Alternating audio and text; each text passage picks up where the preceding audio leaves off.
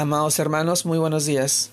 Reciban este saludo cordial en nombre de nuestro amado Señor Jesucristo. En esta oportunidad permíteme poder compartir. La palabra de Dios es útil. El tema de hoy día. La palabra de Dios es útil. Y esto nos lleva a reflexionar en el pasaje que está en el libro de 2 de Timoteo, capítulo 3, versículo de 10 al 11. Y también leemos del 14 al 15 el cual dice, pero tú has seguido mi doctrina, conducta, propósito, fe, longanimidad, amor, paciencia, persecuciones, padecimientos, como los que me sobrevinieron en Antioquía, en Ícono, en Listra, persido, y de todas me ha librado el Señor. Pero persiste tú en lo que has aprendido, y te persuadiste sabiendo de quién has aprendido, y que desde la niñez has sabido las sagradas escrituras, las cuales te pueden hacer sabio para la salvación por la fe en Cristo Jesús. 2 Timoteo capítulo 3 versículos 10 al 11 y 14 y 15. También leemos 2 Timoteo capítulo 3 versículos 16 y 17. Toda la escritura es inspirada por Dios y útil para enseñar, para redarguir, para corregir, para instruir en justicia, a fin de que el hombre de Dios sea perfecto, enteramente preparado para toda buena obra. Segunda Timoteo capítulo 3 versículos 16 y 17. Amados hermanos, el título de hoy día, la palabra de Dios es útil.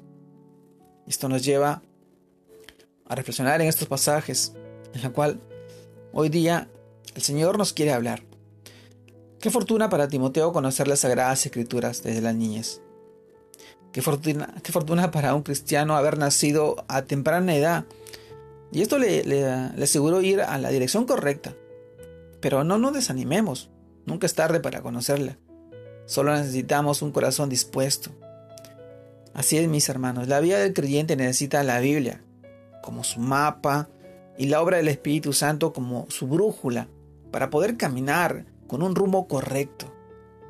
Amados hermanos, la Biblia es la palabra inspirada de Dios y por eso es confiable y debemos leerla no solamente leerla, estudiarla, meditarla, analizarla, pero también pedirle al Espíritu Santo que nos ayude a aplicarla en nuestras vidas.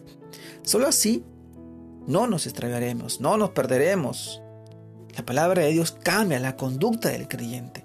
Es la norma para poder probar todo aquello que pretende ser verdad, la verdad, el escudo protector, las enseñanzas de las enseñanzas falsas, y es una muestra fuente de sabiduría para saber cómo vivir en estos tiempos tan, tan confundidos, tan extraños. Además, que es la única escritura que nos muestra cómo podemos ser salvos. La salvación, la vida eterna. Amado hermano, Dios no quiere mostrar lo que Dios nos quiere mostrar lo que, lo que es verdadero y equiparnos para vivir para Él para saber cómo llevar a cabo su obra en este mundo. Pero depende de nosotros, de cuánto tiempo nosotros dediquemos a conocer su palabra, de cuánto tiempo nuestro conocimiento de la palabra de Dios nos será útil, a menos, a menos que fortalezca nuestra fe, nos lleve a hacer el bien, nos muestre la ruta de la sana doctrina y sobre todo de la justicia. Amado hermano, los discípulos del camino de Maús. Esta historia que nos muestra que ellos, después de oír a Jesús, cambiaron de actitud y regresaron a Jerusalén. Y, y en Lucas capítulo 24, versículos 32 y 33, se decían el uno al otro, ¿no ardía nuestro corazón en nosotros mientras nos hablaba en el camino? Cuando nos abría las escrituras y levantándose de la misma hora, volvieron a Jerusalén y hallaron a los once reunidos y a los que estaban con ellos. Amados hermanos, permíteme hacerte una pregunta. ¿Tenemos un termómetro en nuestro corazón que mide cuánta importancia tiene la palabra de Dios en nosotros y para nosotros? ¿Se ha vuelto mero conocimiento o arde nuestro corazón cuando lo escuchamos y nos mueve a hacer lo correcto?